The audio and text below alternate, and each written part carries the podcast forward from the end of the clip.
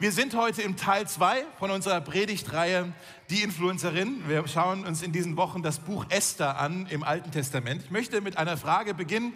Wer von euch war schon mal zur falschen Zeit am falschen Ort? Fällt euch da vielleicht irgendwo was ein zur falschen Zeit? Ich habe mal ein paar Bilder mitgebracht von Menschen, die waren zur falschen Zeit am falschen Ort. Ich weiß nicht, ob ihr das erkennen könnt. Ähm, für die Brasilianer unter uns. Es tut mir leid, aber es ist, könnt ihr das erkennen? Das ist ja, das ist schon acht Jahre her, aber es war einfach, na gut. Der Philippe, ja. Heute geht es darum, wie man zur richtigen Zeit, am richtigen Ort tatsächlich die besten Abenteuer erleben kann. Habt ihr Bock darauf?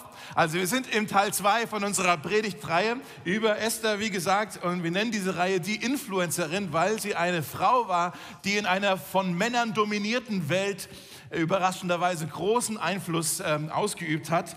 Und heute wollen wir mal schauen, wie sie denn tatsächlich zu dieser Influencerin, zu dieser einflussnehmenden Frau geworden ist. Letzte Woche, falls ihr das verpasst habt, ähm, da haben wir angefangen mit der Reihe, da haben wir schon festgestellt, Esther war ein jüdisches Waisenmädchen, nur keiner wusste, dass sie eigentlich Jüdin war. Sie hat es verheimlicht und sie lebt in einer Stadt namens Susa. Das war die Hauptstadt äh, vom damaligen persischen Reich. Das die größte Macht auf der ganzen Welt. Ein Riesending. Und der König von diesem Reich, er hieß Xerxes. Und im Kapitel 1 haben wir äh, uns angeschaut letzte Woche, dass der Xerxes sich von seiner Frau, der Vashti, äh, getrennt hat, weil sie war ihm zu aufmüpfig, sie hat ihm, war ihm nicht gefolgsam genug, sie war zu unverschämt, zu ungehorsam. Und dann in Kapitel 2 hat er sich eine neue Queen gesucht, eine neue Königin und von allen Frauen im ganzen persischen Reich hat er sich die Esther ausgesucht und hat gesagt, du bist die schönste von allen, du darfst meine Frau werden, die Königin. Das ist so eine richtige Cinderella-Story. Ja? Das Waisenmädchen ist jetzt hier im Thronsaal des Königs und seine Frau. Die Esther, sie hatte einen Cousin, das war der Mordechai. Ähm, und der hat jetzt auch in den folgenden Jahren, hat sie immer noch beraten und stand ihr zur Seite, war so ein bisschen wie ein Mentor, so ein Coach für sie. Ja? Dann Kapitel 3, haben wir uns letzte Woche nicht angeschaut. Wir machen jetzt hier so ein bisschen weiter mit der Story. Das ist jetzt schon fünf Jahre später. Also Esther ist jetzt schon fünf Jahre lang Königin. Fünf Jahre später sehen wir oder wir treffen hier einen Mann, das ist der Hamann. Der Hamann ist so ein bisschen der Bösewicht in der ganzen Geschichte. Das war echt so ein richtig fieser Typ. Und ähm, der Xerxes mochte ihn aber, der König, und er gab Hamann das, die, die höchste Position im ganzen Persischen Reich. Er war sowas wie der Premierminister, ja, also die Nummer zwei im ganzen. Also Xerxes war natürlich noch der Herrscher, aber gleich neben Xerxes herrschte mit ihm sozusagen der Haman, ja. Den schauen wir uns nächste Woche ein bisschen ausführlicher an. Aber so viel jetzt, was passiert im Kapitel 3. Der Haman hat wahrscheinlich so ein bisschen einen Knacks gehabt in seinem Selbstbewusstsein, keine Ahnung. Er hat verlangt, dass jeder Mensch, wo auch immer er hingeht, beim Einkaufen, überall, alle sollen sich vor ihm verbeugen. Ja, wo auch immer er hingeht, alle sollten sich beugen und ihm Respekt zollen. Und ähm, alle haben das auch gemacht, außer Mordechai, der Cousin von Esther. Der hat sich geweigert. Wir wissen nicht genau warum. Vielleicht mochte er einfach nur den Hamann nicht. Oder vielleicht war das auch, weil der Hamann, das steht da auch mit drin, der war ein Agagiter, so ein bestimmter Volksstamm. Und die Juden und die Agagiter, die hatten so ein bisschen History miteinander, die mochten sich nicht. Kann aber auch sein, und das ist wahrscheinlich das Wahrscheinlichste, dass der, der Mordechai sich gesagt hat, ich beuge mich vor gar niemand außer vor dem Gott Israels. Also mache ich nicht mit, ich verbeuge mich doch hier nicht vor dem.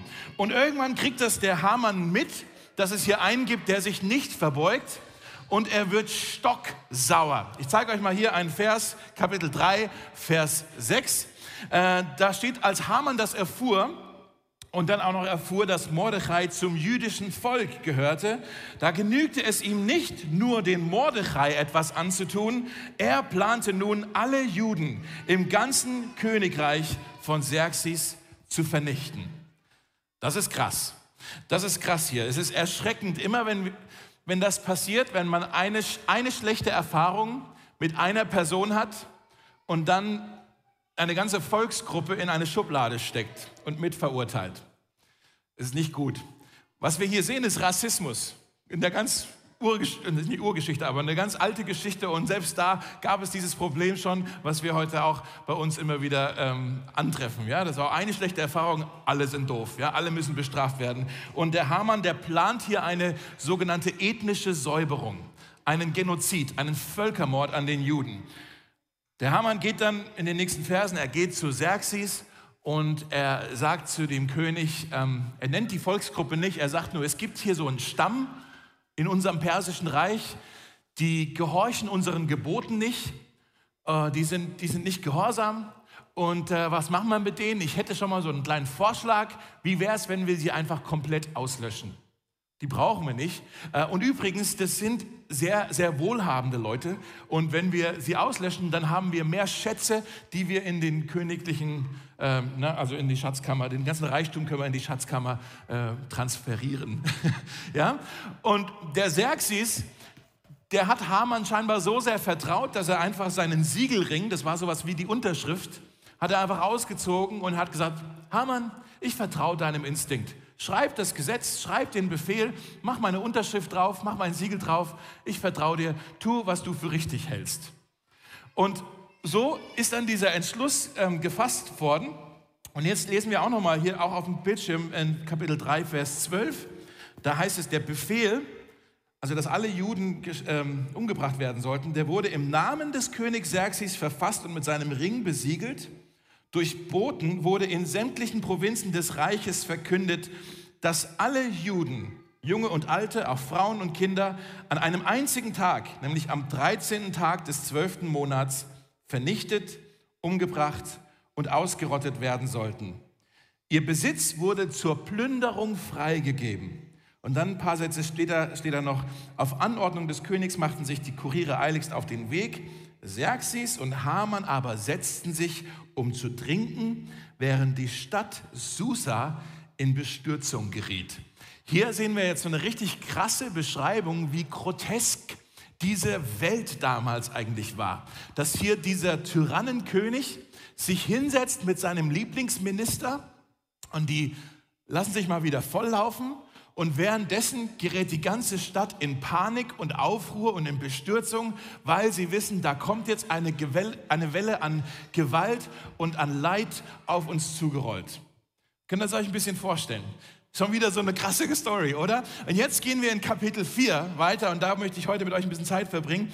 Äh, in Kapitel 4 lesen wir, dass Mordechai jetzt von diesem Befehl hört und völlig erschrocken ist, was da jetzt auf alle zukommen wird. Und er reißt sich in seinem Schock die Kleider vom Leib und fängt an laut zu, äh, zu klagen und zu weinen und zu trauern. Und er geht dann zum Eingang des Palastes hin. Er kann ja nicht reingehen, aber er geht zum Eingang des Palastes, weil er wusste, das Schicksal aller Juden, nicht nur hier in Susa, sondern im ganzen Persischen Reich, auch die Juden, die schon wieder nach Hause gegangen sind, ne, haben wir letzte Woche drüber gesprochen, wieder in Jerusalem sind und so. Das Schicksal aller Juden wird jetzt hier hinter diesen Toren entschieden werden. Ja, ich bin hier wirklich kurz davor, vor, diese, vor diesem Ort der Macht und der Einflussnahme, aber ich kann nicht reingehen. Aber ich kenne ja jemanden, der drin ist, die drin ist, die Esther. Und dann fängt er also an, laut zu klagen und zu, zu jammern und zu weinen. Und die Esther ist drin und die hört das irgendwann. Was ist denn da los? Da heult einer so laut da draußen und sie merkt, das ist Mordechai. Und dann lesen wir folgendes, und das ist auch der Text, den ihr auf euren Zetteln habt, falls ihr mitlesen wollt, oder sonst für euch zu Hause, Esther Kapitel 4 ab Vers 5 bis 17. Langer Text heute, aber ich möchte es einfach mal mit euch lesen und ich hoffe, ihr seid dabei. Es ist sehr spannend, was jetzt passiert. Daraufhin sandte Esther nach Hattach, das ist also einer, der zu ihrem persönlichen Diener ernannt worden war, und sie trug ihm auf, Mordechai zu fragen, was ihm Kummer machte und warum er Trauer trug. Also sie konnte nicht selber einfach mal aus dem Palast rausmarschieren, das gehörte sich nicht als Queen. Sie musste halt einen schicken, der so ein bisschen hier ähm, mit kommuniziert. Hattach ging hinaus zu Mordechai auf den Marktplatz vor dem Palasttor. Mordechai erzählte ihm die ganze Geschichte was da passiert ist mit äh, diesem ähm, Befehl und sagte ihm auch, wie viel Geld Haman der königlichen Schatzkammer für die Vernichtung der Juden versprochen hatte. Auch gab er Hatach eine Abschrift des Erlasses, der in Susa verkündet worden war und der die Ermordung der Juden anordnete. Hatach sollte Esther auffordern, zum König zu gehen und ihn um Gnade anzuflehen, um bei ihm etwas für ihr Volk zu erreichen. Mit anderen Worten, Mordechai sagt hier, Esther, es ist Zeit. Es ist jetzt wirklich Zeit. Der Moment ist gekommen. Du bist jetzt schon fünf Jahre lang Königin. Es ist jetzt Zeit, das Geheimnis zu lüften, dass du dein Coming Out hast, dass du hier sagst, wer du eigentlich wirklich bist, dass du eigentlich eine Jüdin bist. Und dann geht's weiter. Mit dieser Botschaft kehrte Hattach zu Esther zurück und berichtete ihr alles. Esther befahl Hattach, noch einmal zu Mordechai zu gehen und ihm Folgendes auszurichten. Sie sagte, jeder, der ohne Einladung vor dem König erscheint, ist nach dem Gesetz dem Tode geweiht. Das ist so krass. Dieser Xerxes, der war unantastbar dass niemand nur in seine Gegenwart, in seinen Thronsaal oder in seine Gemächer kommen durfte, außer man hat eine Einladung. Selbst die Esther, seine eigene Frau, die Queen, durfte nicht einfach zu ihm in sein Zimmer kommen, es sei denn, er hat sie eingeladen. Und wenn es doch jemand machen würde, gäbe es eine Strafe, die Todesstrafe. Man würde hingerichtet werden, wenn man einfach mal so zu Xerxes hingeht. So unantastbar war dieser König. Und sie sagt dann, man ist dem Tode geweiht, es sei denn, der König streckt dann das goldene Zepter entgegen, so als Zeichen der Barmherzigkeit. Ah, schön, dass du da bist, ich bringe dich heute mal nicht um, so, ja. Aber sie sagt dann, ich bin aber seit 30 Tagen nicht mehr gerufen worden, um zum König hineinzugehen. Jetzt müssen wir hier ein bisschen zwischen den Zeilen lesen, was sie hier genau sagt. Sie sagt, ich bin seit 30 Tagen eher so ein bisschen in Ungnade beim König. Der ruft mich nicht mal an sein Bett. Momentan will er mich gar nicht sehen. Ich finde gerade nicht, dass gerade ein guter Zeitpunkt ist, um mich irgendwie hier dem König so anzunähern. Und sie, so zwischen den Zeilen sagt sie ja auch, wir müssen doch mal überlegen, der Xerxes, der mag Frauen doch nicht, die ungehorsam sind. Haben wir denn vergessen, wie ich überhaupt König geworden bin, sagt sie. Die, die Waschti, meine Vorgängerin, sie war dem König zu dreist, zu direkt. Sie ist aufgestanden, sie hat einfach gemacht, was sie wollte. Und deswegen hat sie ihr, ihren Platz an seiner Seite verloren. Wenn ich das jetzt auch mache, das wird doch mein Ende sein, sagt sie. Mordechai ließ Esther folgende Antwort überbringen. Glaub nicht, dass du hier irgendwie einen Sonderstatus hast, dass du hier als einzige von allen Juden mit dem Leben davonkommst, weil du im königlichen Palast wohnst. Wenn du in dieser Lage wirklich schweigst, wird den Juden von woanders woher Hilfe und Rettung kommen, aber du und deine Familie, ihr habt dann euer Leben verwirkt und werdet zugrunde gehen. Und wer weiß, ob du nicht genau um dieser Gelegenheit willen zur Königin erhoben worden bist. Krass, ne? Er sagt hier, Esther, du bist zur richtigen Zeit genau am richtigen Ort. Du musst jetzt deine Stimme, du musst jetzt deinen Einfluss, du musst jetzt dein Standing einsetzen um hier einen Völkermord abzuwenden. Genau für diesen Moment bist du überhaupt Königin oder bist du überhaupt in den Palast gekommen. Und dann steht da noch daraufhin, seid ihr noch dabei? Ist ein langer Text, ne? Darauf ließ Esther Mordechai antworten, geh und ruf alle Juden zusammen, die in Susa wohnen, fastet für mich, esst und trinkt drei Tage und Nächte lang nichts. Ich werde mit meinen Dienerinnen ebenfalls fasten und dann will ich zum König hingehen, obwohl ich damit gegen das Gesetz verstoße. Und wenn ich umkomme, dann komme ich eben um. Boah, krass, oder? Krass. Sie geht hier aufs Ganze. Sie ist alles oder nichts. Sie geht all in. Und der letzte Satz, da ging Mordechai und tat, was Esther ihm gesagt hat. Letzte Woche haben wir darüber gesprochen, wie Esther Königin geworden ist. Und jetzt hat sie fünf Jahre lang die Füße stillgehalten. Aber jetzt in diesem Kapitel wächst sie über sich hinaus und sie wird zu einer Influencerin. Und zunächst musste sie sich aber ein paar Dinge wirklich bewusst machen. Sie musste sich fragen, bin ich überhaupt am richtigen Platz? Ist jetzt der richtige Moment? Und habe ich überhaupt das Zeug dazu? Und ich möchte dir sagen, wenn du in deinem Leben irgendwo ein Influencer sein möchtest, wenn du Dinge in Bewegung setzen möchtest, wenn du Veränderung erwirken möchtest, wenn du einen Unterschied machen möchtest, dann musst du dir auch überlegen, wie du diese drei Fragen für dich beantwortest. was war's? Bin ich überhaupt am richtigen Platz? Ist jetzt der richtige Moment? Und habe ich überhaupt das Zeug dazu? Das ist die Frage von meiner Position, die Frage von dem Timing und die Frage ähm, nach meinem Mut. Bin ich am richtigen Platz? Ist jetzt der richtige Moment? Habe ich überhaupt das Zeug dazu? Und Esther hat sich ganz klar entschieden. Sie legt sich hier fest. Sie ist fest entschlossen und ich glaube, es sind drei Dinge, das steht jetzt hier nicht so drin, aber es sind drei Dinge, die sie sich wahrscheinlich selber so gesagt hat und die möchte ich euch einladen, dass ihr euch die heute aufschreibt. Das Erste, was sie sich sagt, ist, wenn nicht hier, wo sonst? Wenn nicht hier, wo sonst? Das ist also die Frage nach der Position. Wenn nicht hier, an diesem Ort, an dem ich bin, wo sonst soll die Veränderung ihren, ja, ihren Anfang finden? Esther ist sich sehr bewusst, dass sie an einem unfassbar einflussreichen Ort ihr Leben verbrachte. Und das Erste, was wir hier lernen, ist, dass Gott, Gott gebraucht für sein Wirken in der Welt nicht nur Prediger und Missionare, sondern er gebraucht für sein Wirken in der Welt auch Menschen, die in ihrem alltäglichen Leben eher so an, an, säkularen Orten verbringen, in Kultureinrichtungen, in, in der Politik, ja, im öffentlichen Dienst. Das sehen wir in der ganzen Bibel, dass da immer wieder Leute mit ganz unterschiedlichen Lebenswegen, die gebraucht Gott. Ja, der eine ist ein Staatsminister, der andere ist ein Zöllner, ein Stadtplaner, ein Sekretär ein, äh, ein Lehrer, ein Arzt, ein Zeltmacher, ein Künstler und, ach, da gab es ja auch noch diesen Zimmermann. Jesus, ja, der war ein Zimmermann. Gott liebt es, Menschen ganz, also, dass er strategisch Menschen da positioniert, wo sie ihren bestmöglichsten Einfluss haben können. So musst du mal drüber nachdenken, über da, wo, wo Gott dich hingestellt hat. Der Mordechai, er sagt hier, Esther, da gibt es Menschen außerhalb des Palastes, die zählen jetzt auf dich.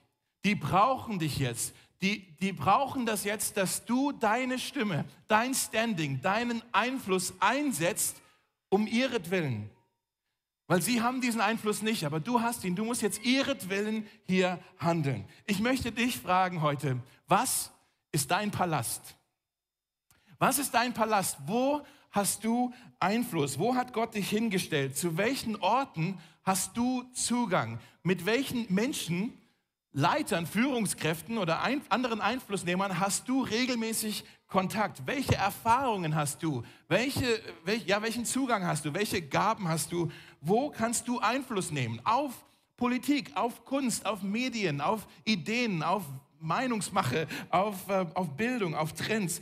Und wie kannst du dort, wo Gott dich hingestellt hat, für Gerechtigkeit kämpfen, deine, deine Stimme für die einsetzen, die eben keine Stimme haben, dass du dort dich einsetzt für die Menschen, die eben nicht in deinem Palast sind. Die Weisen, die Alten, die Kranken, die Ungeborenen, die Verfolgten, ja, die Menschen, die diesen Einfluss eben nicht haben, für die kannst du aufstehen und vielleicht etwas bewirken. Die Esther, sie hatte absolut, sie hatte die Connections, sie hatte die Credentials, aber sie hatte auch den Komfort. Sie hatte auch den Komfort in ihrem schönen Palast. Und sie hat sich ja auch sagen können, als sie da Königin worden, ach, jetzt muss ich hier in dem Palast leben. Ah, ja, das wird sie schon aushalten lassen hier in dem Palast, oder? Nicht schlecht, diese Berufung, Königin zu sein in diesem Riesenreich und Reichtum zu genießen und Komfort und Dienerinnen und alles. Ja, irgendwie doch nicht so schlecht. Dann hat sie gesagt, nice, nehme ich gerne mit. Aber ich möchte sagen, Gott stellt uns nie in einen Palast, damit wir es uns dort gemütlich machen können. Nochmal, Gott stellt uns nie in irgendeine Position, damit wir es uns dort gemütlich machen können. Äh, gemütlich fühlt sich immer gut an, aber es führt dann nie zu dem Einfluss, den wir eigentlich haben können. Vielleicht magst du dir folgenden Satz mal aufschreiben. Mein Einfluss, mein Einfluss fließt außerhalb meiner Komfortzone. Mein Einfluss fließt außerhalb von meiner Komfortzone. Wenn es dir langweilig ist in deinem Leben, wenn du unterfordert bist, wenn bei dir nichts irgendwie erschreckend ist, dann meine ich sagen zu können, dass du es dir ein bisschen zu gemütlich gemacht hast in deinem Palast. Aber irgendjemand da draußen zählt vielleicht auf dich. Der zählt darauf, dass du alles in deiner Macht Stehende tust, um dich ihretwillen einzusetzen und ihnen eine Stimme gibst. Ja? Das ist also das Erste, sich zu überlegen, okay, wo stehe ich überhaupt? Der zweite Entschluss, den Esther getroffen hat, ist, wenn nicht jetzt, wann sonst? Wenn nicht jetzt, wann sonst? Ja? Der Mordechai, ähm, der hat ja gesagt, vielleicht bist du genau für diesen Moment Königin geworden. Sie war jetzt ja fünf Jahre, wie gesagt, äh, in diesem Palast und sie hat ihre wahre Identität verheimlicht. Und der Mordechai sagt jetzt zu ihr, Esther, die Zeit ist gekommen. In der Bibel gibt es einen Vers, da steht, ähm, nutzt jede Gelegenheit. Wortwörtlich übersetzt heißt es da, löst die Zeit ein. dass wir die Zeit einlösen können. Jeder von uns, wir haben alle die gleiche Anzahl an Stunden jeden Tag, die uns geschenkt wird. 24 Stunden, ja? Ob du, wie gesagt, ob du Bundeskanzler bist oder gerade arbeitslos bist, wir haben alle die gleiche Zeit äh, jeden Tag geschenkt bekommen. Wie wir diese Zeit ähm, einsetzen, wie wir sie verbringen, bestimmt den Wert, den diese Zeit hat. Nochmal, wie wir unsere Zeit verbringen, bestimmt den Wert unserer Zeit. Du kannst deine Zeit nämlich auch verschwenden, ja? Nutzt jede Gelegenheit, löst die Zeit ein, sagt die Bibel. Und die Esther, sie, sie zögert, ja, sie zögert auch so ein bisschen zurecht, könnte man meinen, dass sie sagt, hey, der Xerxes, der hat mich einen Monat lang schon nicht zu sich gerufen, das Timing ist jetzt eigentlich nicht so gut. Und Mordecai sagt, entweder jetzt oder nie. Entweder jetzt oder nie. Es gibt einen Vers im Prediger Kapitel 11, ich glaube, der ist hier auch auf dem Bildschirm, da steht, wer stets auf das, äh, auf das passende Wetter wartet, der kommt weder zum Säen noch zum Ernten. Mit anderen Worten, wir können immer auf die perfekten Bedingungen warten und wir warten und wir warten, oh, ich bin noch nicht so weit, ich bin noch nicht so weit. Viele Menschen werden keine Influencer, weil sie immer auf perfekte Bedingungen warten. Und unser Wunsch nach Perfektion treibt uns in die Prokrastination. Nochmal, unser Wunsch nach Perfektion treibt uns in die Prokrastination. Vielleicht sagst du, ah, ich will ja einen Unterschied machen. Ich, ich will ja, aber ich bin noch nicht so weit. Ich muss warten, bis ich genug Geld dafür habe. Oder ich muss warten, bis ich meinen Abschluss fertig habe. Oder ich muss warten, bis meine Kinder ein bisschen älter sind. Ich bin noch nicht so weit. Irgendwie ist das Timing stimmt noch nicht. Und ich möchte dich einladen, überdenke das. Ich rede ständig mit Leuten, die sagen, irgendwann, eines Tages werde ich das tun, meinen Traum erfüllen oder endlich mal aufstehen. Und eines Tages werde ich das tun, aber vielleicht kommt dieser eine Tag ja nie. Wenn du auf perfekte Bedingungen wartest, dann schiebst du es immer vor dir her. Also, wenn nicht jetzt, wann sonst? Das ist die Frage nach dem Timing. Und dann das Dritte, seid ihr noch dabei? Ja? Das Dritte, was sie sich, glaube ich, gesagt hat, ist, wenn nicht ich, wer sonst? Wenn nicht ich, wer sonst? Und das ist die Frage des Mutes. Ja? Die Frage ist ja letztendlich, wenn ich am richtigen Ort bin, zur richtigen Zeit, werde ich dann auch den Mut haben, das Richtige zu tun. Denn man kann am richtigen Ort sein, zur richtigen Zeit, aber nicht handeln und dann verpasst man trotzdem die besten Gelegenheiten. Wenn du am richtigen Ort, zur richtigen Zeit äh, bist, wirst du dann auch den Mut haben, das Richtige zu tun.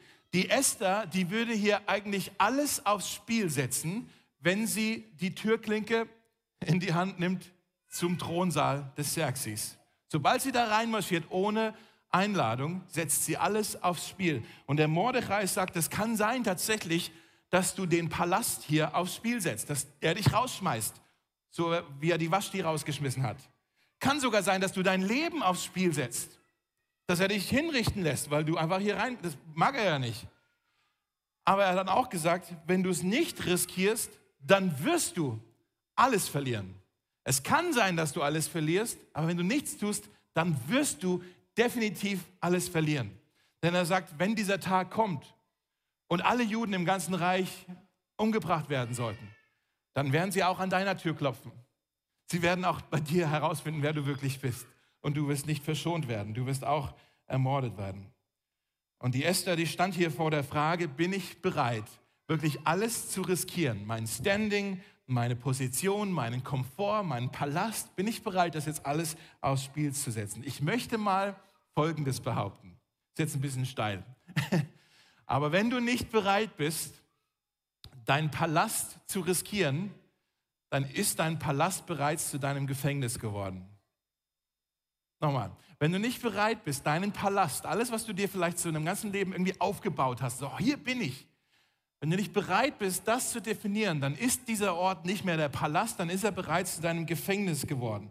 Dann bist du bereits besessen, befangen von Macht, von Einfluss, von Komfort, von Reichtum. Das ist dann zu deiner Identität geworden. Und du sagst dann, das ist das, was mich eigentlich ausmacht. Wenn ich das jetzt aufs Spiel setze, wenn mir das genommen wird, wer bin ich dann denn überhaupt? Dann bin ich ja nichts mehr.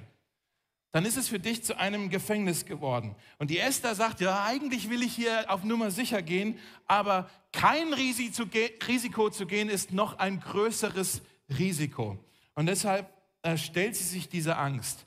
Die Angst, die du hast, ist immer ein Gefängnis, das dich von deinem Einfluss abhält. Es ist ein Gefängnis, das dich davon abhält, Einfluss auszuüben. Oder anders gesagt, die Ängste, die wir nicht überwinden, die werden zu unseren Grenzen. Nochmal, die Ängste, die wir nicht überwinden, die werden zu unseren Grenzen. Weiter geht's dann nicht mit unserem Einfluss. Wie hat jetzt die Esther ihre Angst überwunden? Wo hat sie diese, diesen Mut herbekommen zu sagen, hey, wenn ich umkomme, dann komme ich eben um. Das ist schon ein krasser Satz. Wo hat, sie die, wo hat sie diesen Mut her? Ich glaube, es gibt zwei Gründe. Vielleicht wollt ihr euch die aufschreiben, die sind hier, glaube ich, nicht auf dem Bildschirm. Aber der erste Grund ist, ihr wurde bewusst, dass alles aus Gnade geschenkt worden ist. Ihr wurde bewusst, dass ihr alles aus Gnade geschenkt worden ist. Der Mordechai sagt hier, vielleicht wurdest du für, genau für diese Gelegenheit in dem Palast positioniert. Das ist ein Geschenk, das dir gegeben wurde, dass dir hier die Tür aufgemacht wurde. Und sobald du kapierst, dass alles in deinem Leben dir aus Gnade geschenkt wurde. Selbst dein Aussehen, selbst dein Charme, selbst deine Talente, die du hast, die Energie, die du hast, das Hirn, das du hast, mit dem du es vielleicht sehr weit gebracht hast, die Gelegenheiten, die, die Türen, die dir aufgegangen sind, die Menschen, die dir Türen aufgemacht haben. Sobald du kapierst, es ist eigentlich alles ein Geschenk, es ist alles Gnade, dann kannst du diesen festen Griff um diese Dinge lösen und dann hast du den Mut, es auch zu riskieren, weil du hältst es nicht mehr fest. Ja? Das, was die Angst in unserem Leben aufmauern möchte, das äh, tritt die Gnade wieder ein. Sobald du kapierst, ist alles Gnade. Ja, ist alles Gnade. Das ist das Erste. Und das Zweite, was sie, glaube ich, auch kapiert hat, ist, dass sie sich identifiziert hat. Sie identifizierte sich zutiefst mit ihren Landsleuten, die sie ja lieb hatte. Sie sagte, ich positioniere mich, ich ich stelle mich hier an deren ihre Seite. Ähm, diese Leute, die ich lieb habe. Sie wurde hier total selbstlos, dass sie gesagt hat, es geht ja jetzt nicht nur mehr um mich, sondern es geht ja auch um sie. Es geht eigentlich hier ums Kollektiv. Es geht um uns alle. Und die Bibel hat einen Vers, da heißt es, vollkommene Liebe vertreibt alle Angst. Die vollkommene Liebe vertreibt alle Angst. Wenn du Liebe in dein Herz reinlässt, dann geht die Angst zur Hintertür raus wenn, ähm, wenn, irgendwie krasses Beispiel jetzt, aber wenn Eltern in ein brennendes Gebäude reinrennen, um ihre Kinder zu retten, wo haben sie dann diesen Mut her? Warum sind sie so furchtlos? Es ist die Liebe, die sie antreibt, um ihre Kinder zu retten. Wenn du Liebe in deinem Herzen hast, dann, dann, dann verschwindet deine Furcht, verschwindet deine Angst. Ja? Jetzt zum Schluss vielleicht noch der Spoiler, weil ich will euch heute nicht hängen lassen. Die Xerxes wurde nicht hingerichtet, sie hat das tatsächlich überlebt. Sie ist zu Xerxes, äh, die, die Esther wurde nicht hingerichtet, so, Esther, Esther ist zu Xerxes hin und äh, er hat ihr Gnade erwiesen und sie konnte tatsächlich auch das, alle Juden retten, weil sie sich eben mit ihnen identifiziert hat. Sie waren, es hört nochmal zu, sie waren dem Tod geweiht aber Esther hat, sie sich, hat sich mit ihnen identifiziert und sie hat gesagt, hey, wenn ich auch umkomme, dann komme ich eben auch um. Ja? Und weil sie sich identifiziert hat mit ihnen, konnte sie vor diesen Thron der Macht, konnte sie sich vor diesen Thron hinstellen, wie es sonst keiner hätte tun können. Und weil der König ihr gegenüber wohlwollend war, wurde dieses ganze Wohlgefallen auch ihrem ganzen Volk zugerechnet. Kommt euch das irgendwie bekannt vor? Ja? Nein, nur ich.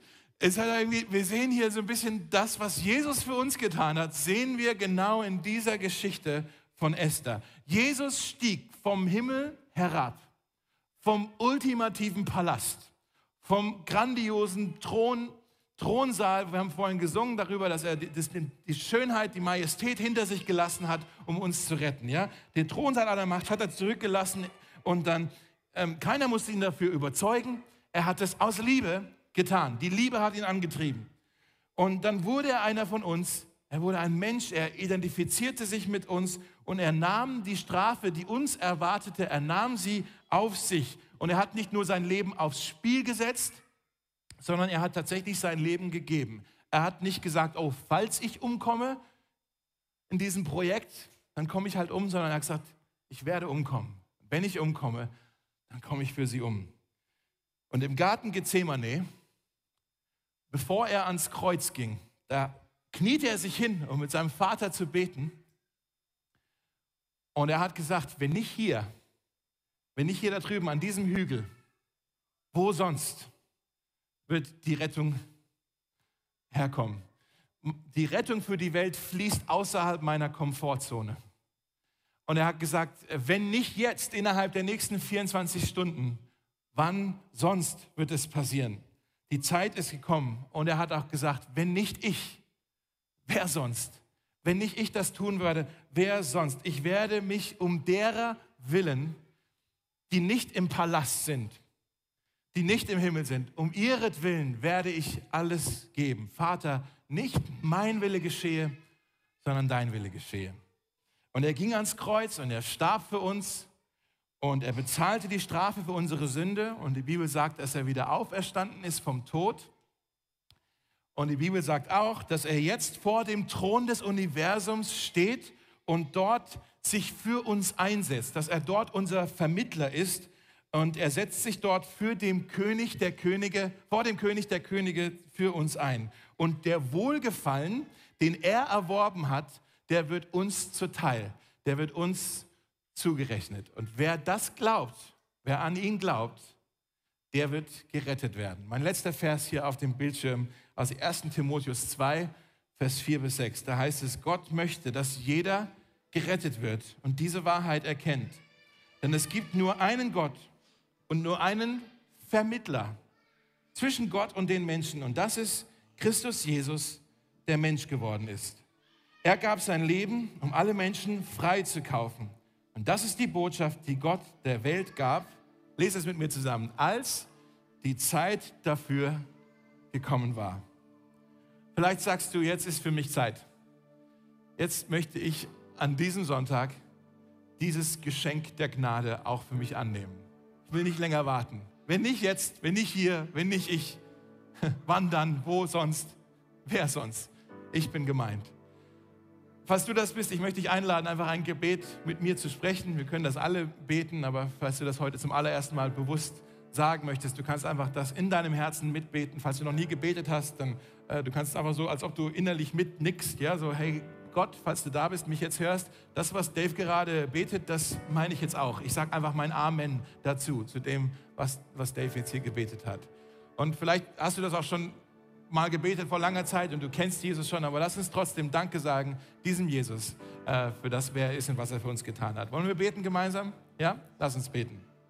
Jesus, danke für das, wer du bist. Danke für das, was du für uns ja, getan hast. Danke, dass du unser Vermittler bist, dass du die Komfortzone hinter dir gelassen hast, den, den Ort der Herrlichkeit hast du hinter dir gelassen und bist Mensch geworden und hast dich mit uns identifiziert. Du hast die Strafe auf dich genommen und du trittst jetzt für uns ein. Stellvertretend für uns hast du all das getan. Und der, der Wohlgefallen, ja, die, die Liebe, die du erworben hast, die, die dir gehört, der Wohlgefallen, den du erworben hast, der wird jetzt uns zuteil der wird uns zugerechnet.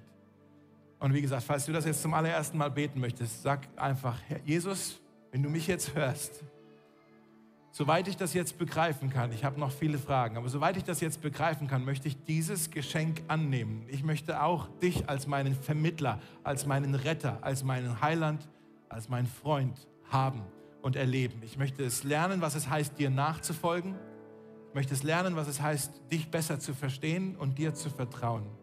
Soweit ich das jetzt begreifen kann, sage ich Ja zu dir. Amen. Amen.